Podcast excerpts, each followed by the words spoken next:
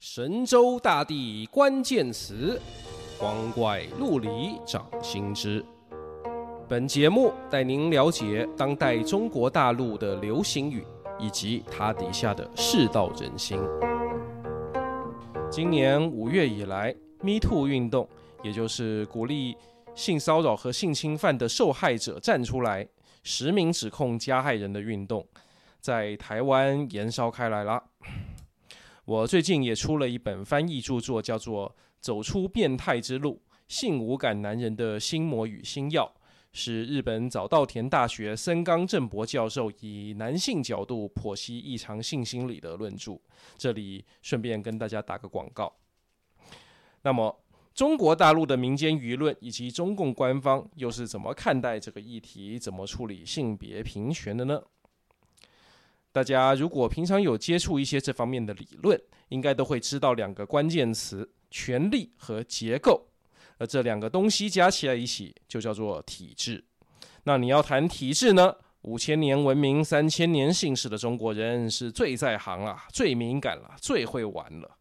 大陆同胞不但知道关键问题在体体制，而且还会自己发明新词，让人第一时间就能穿透表象，感受到权力和结构的所在。那这有什么新词呢？本集就来跟大家介绍两个词，一个是新词“女权”，还有一个是旧词翻新“铁拳”。我们先讲比较简单的“铁拳”，这是共产党词汇，社会主义铁拳，人民民主专政铁拳。就是强权和公理的合体。以前我们不是有两句话说“公理即是强权”或“强权即是公理”吗？这两句彼此对立，而共产党就是一手抓唯物辩证法，一手抓枪杆子，把它们统一起来了。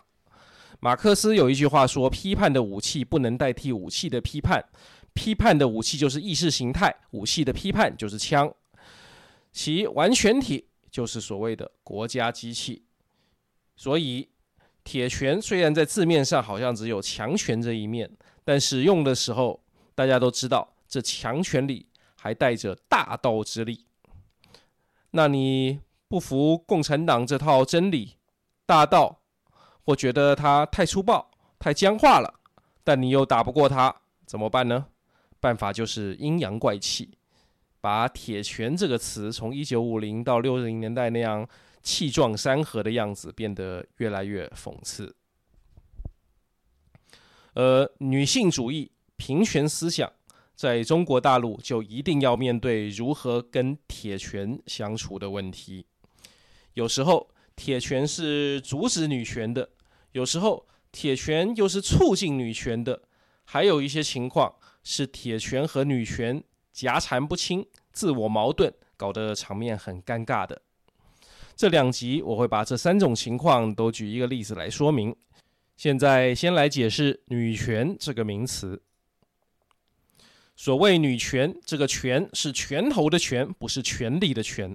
这应该是男性网友发明的，就是用同音字“拳头”的“拳”，把女权主义 （feminism） 改成女权主义 （female fist）。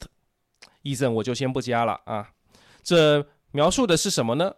狭义的说，是。假借女权的名义来索要特权，广义的说，就是在任何体制、法律、习俗的框架里面见缝插针的寻找任何有利于身为女性的自己的条件，要求社会给自己优待，使自己能够权利最大化、义务最小化。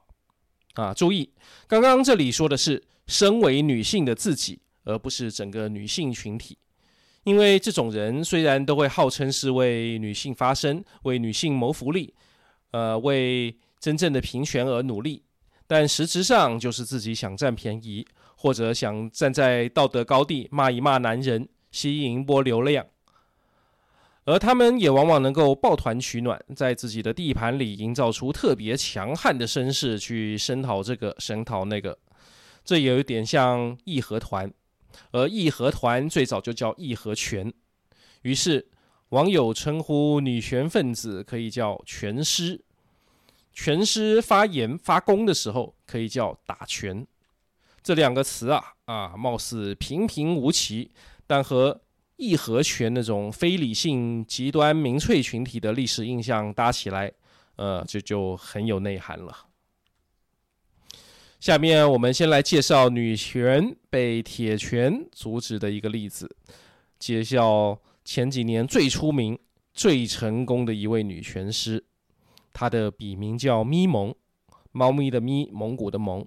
啊，听说这在某个方言里是朦胧不清的意思，而用普通的书面语来写，也就是迷蒙。咪蒙生于一九七六年，中文系毕业，早年做过专栏作家和杂志编辑，写一些散文，可以说有一些才气，但也没写出什么名堂。后来他就转型下海了，开始做自媒体，经营微信公众号，主要面向青年职场女性群体，写贩卖焦虑的文章。内容大概就是：你值得更好的，要为自己打算，不要把希望寄托在男人身上。呃，职场呃到处都是陷阱，该怎么办？长得丑该怎么办？年龄越来越大怎么办？你明明配得上更好的生活，但现在为什么还是这样？啊，等等。他这一套拳法呢，打的是上游啊，就是说。通常不会针对具体事件去下场选边摇旗呐喊，但社会上每出现一个和职场女性啊、婚姻啊、收入啊，还有教育相关的热点话题呢，呃，咪蒙工作室就写一篇作文，编一些引能够引发情感共鸣的类似故事，带出一些颠覆常识的观点，再安抚说啊，你现在过得不好，是因为你原生家庭或者男性配偶不够力的错。啊，总之，读者喜欢听什么啊，他们就写什么。而万变不离其中的结论啊，就是女人要更懂得对自己好。至于具体应该怎么办才好呢？这种事情当然不会有标准答案，他们也不会给出一个斩钉截铁的确定方案来给人挑错，而是就这么把读者的焦虑堆得更高、更悬。然后站在他下游的一些微博女拳师就可以转贴咪蒙的文章啊，写一段情绪更激烈的眉批啊，来吸引流量。从二零一五到一九年，咪蒙的工作室产出了一千零一十五篇这样的文章，每篇大概三千字，阅读量几乎都能达到十万加。这是因为微信系统在十万以上就只显示十万加。听说早期他一篇文章光是打赏就能收到几十万、几百万人民币，那我是完全不敢相信这个极其恐怖的数字啊！比较可信的数字呢，是他接一篇广告报价十五万人民币。呃，如果要论写文章赚钱的话，咪蒙就是我们这个时代最成功的作家，没有之一啊。当然，这么多文章不可能是他一个人写，他是训练了很多人按照他这个套路来写的啊。随着咪蒙工作室名气越来越大呢，也越来越多人厌恶他，说他是在贩卖毒鸡汤，就是有毒的心灵鸡汤，靠着堆高性别对立来赚钱，而且让一些大龄的单身女性信以为真，就理直气壮的更加眼高于顶，然后误了青春。误了青春以后，就更要继续看咪蒙抱团取暖来找安慰。呃，这对整个社会、对青年世代的坏影响不可估量。然而，咪蒙他们也知道言论红线在哪边，有几次差点踩线呢，道个歉，然后又继续发，也混过去了。最后，他翻车是在二零一九年一月，他旗下一个公众号发了一篇文章，叫做。一个出身寒门的状元之死，你看这都把战线拓展到教育、就业和阶级了。啊、呃，那篇文章很耸动，但很快被人查出是虚构造假。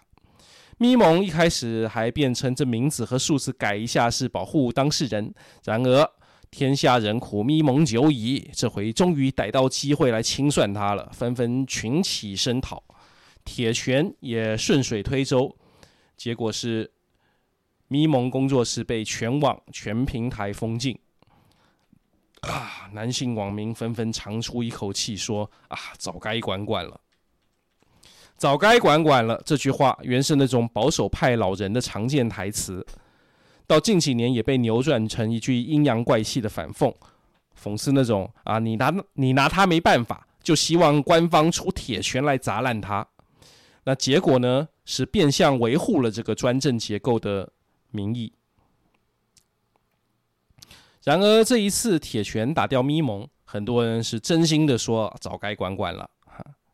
有趣的是，二零一八年三月的时候，咪蒙还跟其他几十个网络大咖去北京参加过中央统战部组织的呃第二期网络人士理论研讨班，也发表了一段说要讲述好中国故事，激发民众对美好生活的向往这样的官话。但你看他具体是怎么激发的啊？这就很阴阳了。后来咪蒙怎么样了呢？呃，咪蒙没死，也没坐牢啊。他沉寂一段时间，又转战抖音了。他退居幕后啊，不再用咪蒙这个笔名。然而他招人，按他原先那个套路来编剧拍片，没多久又做起来了。有兴趣的朋友自己去找啊，我就不介绍了。总之，以上是女权被铁拳阻止的一个例子。下一集我们继续介绍女权成功利用铁拳的例子，以及女权和铁拳夹缠不清的事例。